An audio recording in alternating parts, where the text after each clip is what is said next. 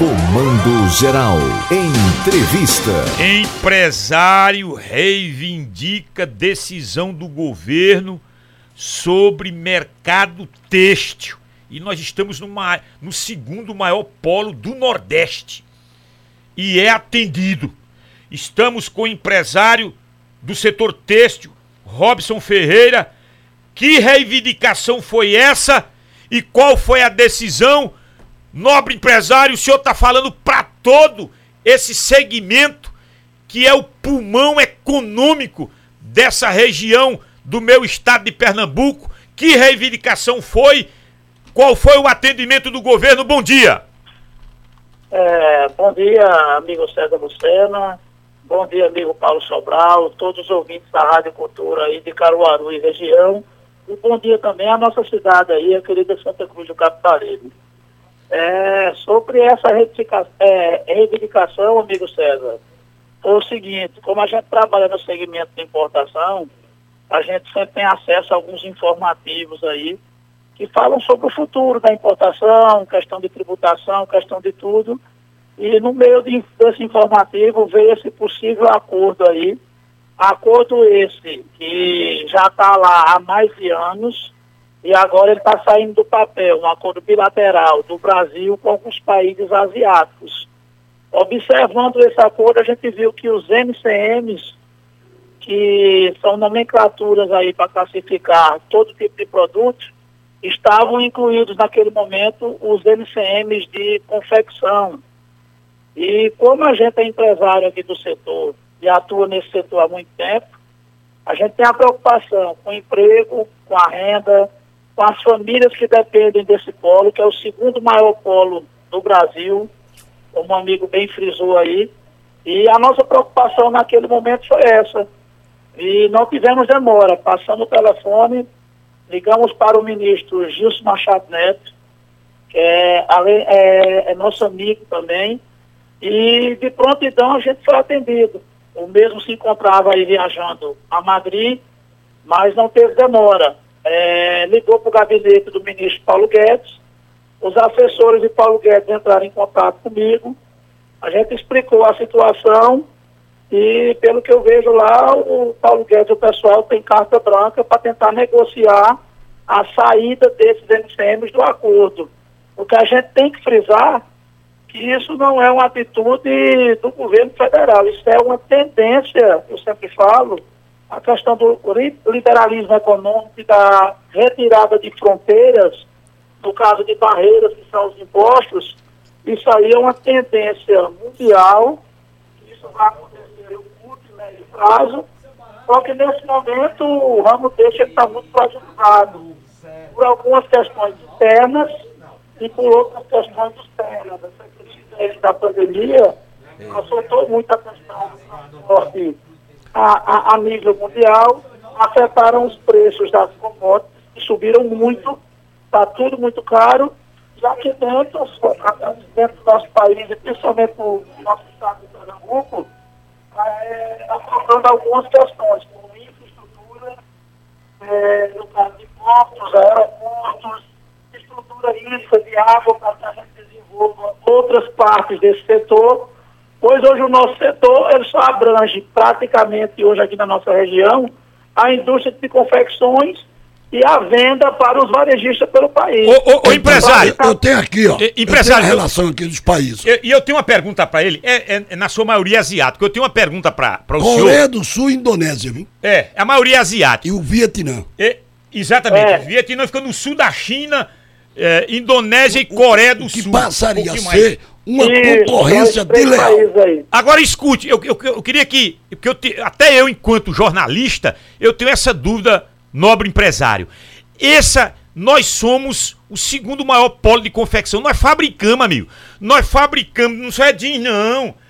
Todo tipo malha, de tecido, malha. malha. Aí eu lhe digo, é, o que os senhores estão pretendendo em relação ao imposto?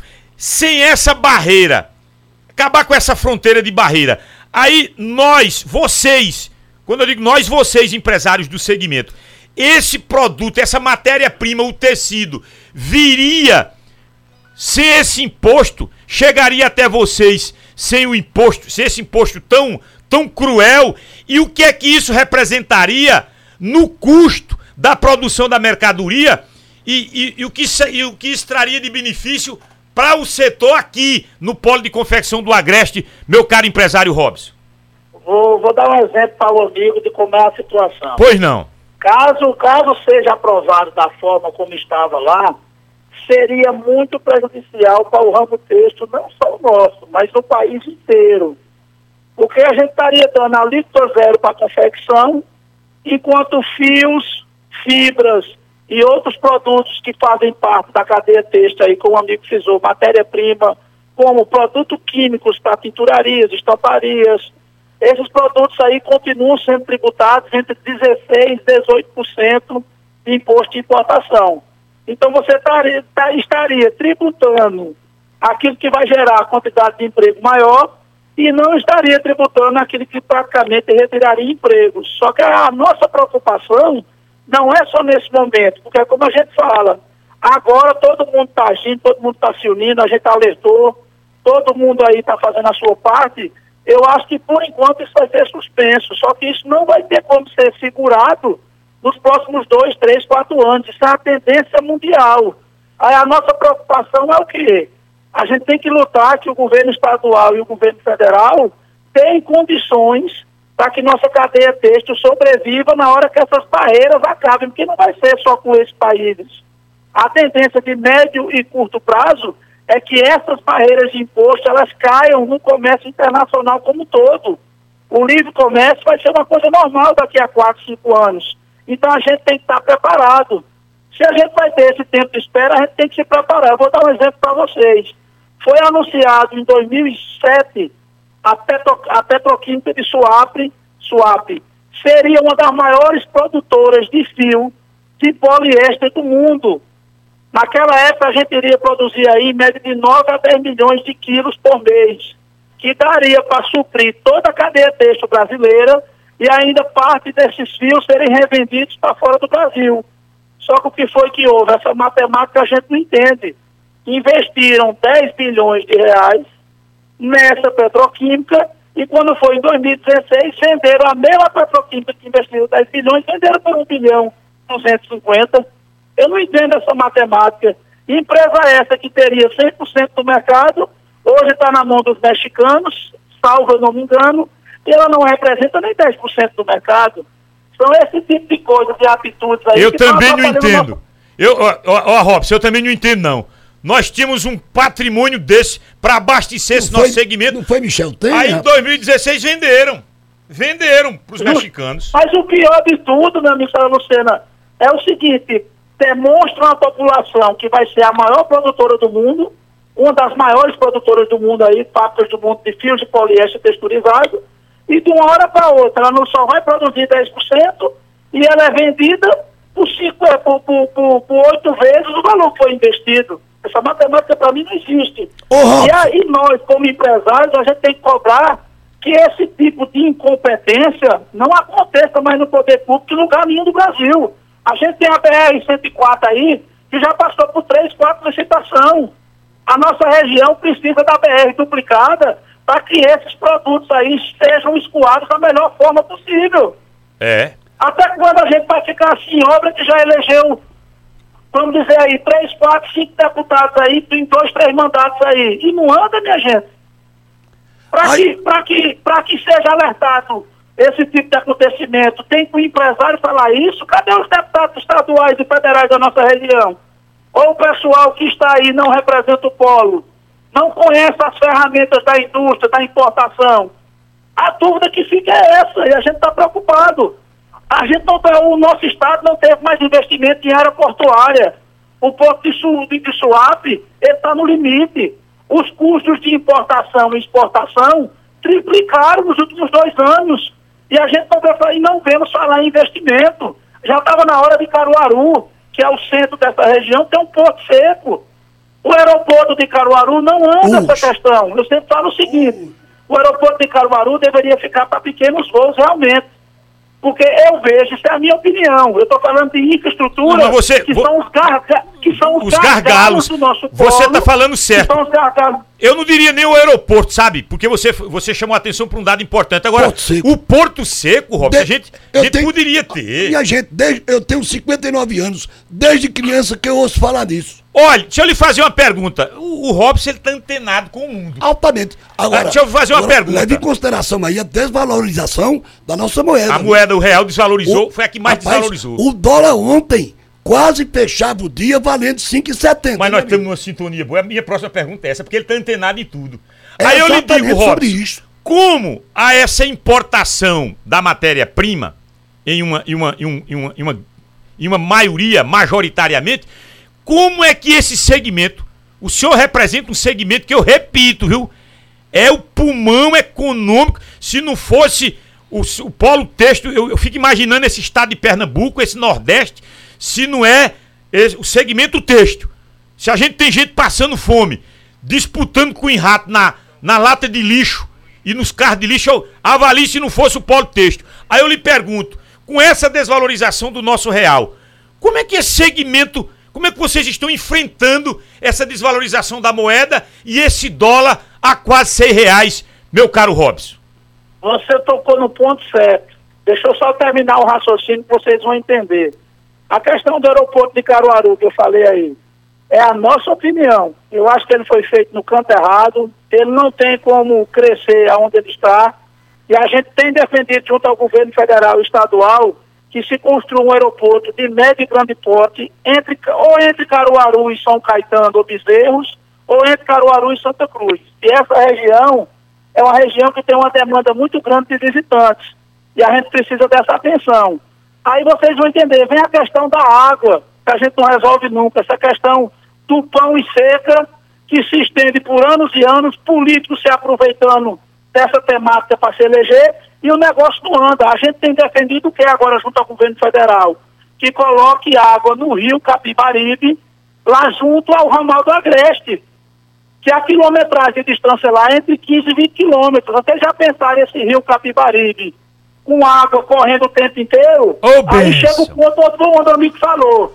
Se hoje a gente tivesse com toda essa, essa infraestrutura preparada, se a gente tivesse um porto decente, se a gente tivesse aeroporto decente, estrada decente, tivesse água, aqui teriam, teriam hoje todos os tipos de indústrias, não só a têxtil, mas a texto ia se desenvolver nas suas outras etapas iniciais, como malharia, como tinturaria, como estamparia, daria um novo gás à Toritama, essa questão da água. Aí a gente, aí nesse momento de moeda alta, em vez da gente estar chorando, a gente, eh, nesse momento o comércio está dando risada. Por quê? Porque teríamos estrutura produtiva para trabalhar com exportação. Quando a moeda se desvaloriza, fica bem mais fácil vender para fora do país. Mas como é que a gente vai vender se o custo Brasil aleja a gente? Se a gente tem 50 regras trabalhistas aí, 200 regras trabalhistas, enquanto os países asiáticos quase não têm. En- Enquanto, enquanto a gente ficar parado nas reformas, tanto a nível federal, e ficar parado na questão de obra a nível estadual, essa região ela só vai sofrer. Essa região está precisando de atenção especial. Como o amigo Paulo Sobral falou aí, e como o amigo Sérgio, isso é o pulmão da nossa região. A nossa região é uma região que hoje, como não tem água ainda desfavorável geograficamente, é uma região que não, não andaria nada se não tivesse a- esse, esse polo de confecções aí, que eu falo que só tem a mão de Deus. Tem uma indústria de Fortaleza prosperar. que ia se instalar maneira em está. Foi pra Bezerro, falta d'água, amigo. É. Falta d'água. Ó, escute, Robson. Eu vou trazer você aqui pro Mesa Redonda pra gente debater economia. Você tá, você tá melhor do que Paulo Guedes. Deixa eu lhe fazer uma pergunta. Você não, não, dê risada não. Não, mas não é Não dê demagogia, risada não, não. não tô com demagogia aqui não. não. é demagogia, não. Eu, demagogia, às vezes, quem usa é o Paulo Guedes. Escute, é, hoje no Brasil, nós estamos falando de Caruaru, Toritama, Santa Cruz. Não é negócio de revanchismo, nem entenda essa pergunta, não. Nós somos todos irmãos, somos do mesmo país. Mas hoje, Justo. mas hoje qual seria o polo que estaria à frente do nosso aqui, no país? Qual, qual seria o polo Ah. têxtil que estaria à frente do nosso hoje no Brasil, Robson? É, é o que eu mais conheço e mais visito. Eu viajo para lá desde os 18 anos de idade. Conheço bem, é o polo de Santa Catarina. Mas qual é o diferencial de Santa Catarina? Vamos lá. O que é que fizeram para Santa Catarina se tornar o pulmão da América Latina aí na questão do têxtil? Vamos pra gente tomar eles como exemplo, bora! Justo, justo. Primeiramente, eles têm água, água sobrando. Segundo, eles têm uma legislação ambiental que favorece. Eles, eles, eles, eles trabalham em conjunto. Lá não é missão, lá é parceria. Quem quer fazer o certo, quer fazer do jeito certo, tem vez. Aqui a gente já sabe essa dificuldade. Aí eu vejo muita gente reclamando aí de autarquias governamentais aí que da pandemia não voltaram a trabalhar ainda. Aqui em Pernambuco, vou dar um exemplo. As coisas não estão andando. O empresário que quer investir no estado de Pernambuco, ele está aleijado. Ele não consegue trabalhar de forma nenhuma, está difícil. Você quer investir numa coisa espera por uma licença, passa seis meses uma licença. Como é que pode isso aí? Passa oito meses. Além disso, eles montaram uma estrutura portuária arrojada, de portos secos, os portos molhados, dragagem de rios, dragagem do canal do porto. Fizeram um trabalho excelente lá embaixo. Aí vem a questão principal, a questão tributária. Lá existe o incentivo fiscal e o pessoal recolhe 1,2% de CMS. Aí você pega aqui como exemplo o estado de Pernambuco. Pequenas empresas e médias empresas aqui hoje da nossa região, os atacadistas sabem do que eu estou falando. A gente recolhe mais imposto que a multinacional que se instala no estado. Quem é mais importante para o estado, a multinacional ou o pequeno daqui, que dá o emprego, que investe aqui de volta e traz a renda para o estado O, pequeno, o pequeno, eu sou a favor do pequeno, sempre fui. O pequeno tem que ter um olhar diferenciado pelas autoridades públicas. Vai, vai ter, se O pequeno emprega mais. Já está tendo. Então, o que é que eu defendo? Eu sempre falo isso aí. Eu defenderia um imposto único de 2% aqui no polo. A gente tem que incentivar isso. E não é pelo hoje, não, é pelo amanhã. Se a gente, não se, se o polo não se preparar em questão de produtividade, estrutura, todos os futuro, é aquilo que o Mico falou. Eu tenho medo que esse polo sofra uma queda muito grande, porque essa questão da barreira de imposto, ela foi boa nesse momento da discussão. Nesse momento eu tenho certeza que vão segurar essa tarifa zero. E lá no futuro, quando tiver outro governo, ou quando não tiver mais como fazer isso, porque a OMC, ela tem ferramentas que em breve ninguém vai poder pôr, impor, imposto, nem sanção a nenhum país, vai ser o comércio. Aí eu pergunto, será que a gente está preparado? Será que os nossos gestores sabem, o que é que precisa para estarmos preparados lá na frente? Porque o que eu vejo é um despreparo total de todos. Infelizmente. A maioria não conhece, não, como funciona esse nossa maioria não conhece quais são os gargalos do polo, que é isso que a gente vem falando há vários dias. Como houve essa abertura de discussão, entrando em outras coisas que são importantes. Tem muito político agora que está preocupado em fazer reunião e fazer, pô, vamos preocupar com o futuro também. O que é que precisa de infraestrutura para o nosso Estado? Será que a gente vai ficar, vai estar aquela coisa só se discutir em véspera de eleição?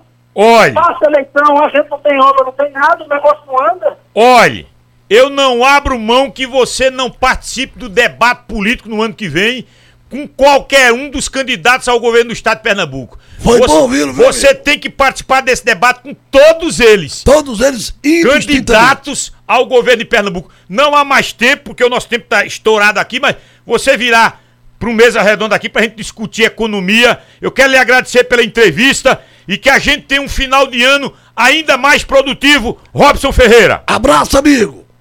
Abraço, pessoal. Eu que agradeço a oportunidade. Em breve estarei com os amigos aí. E um abraço a todos os ouvintes.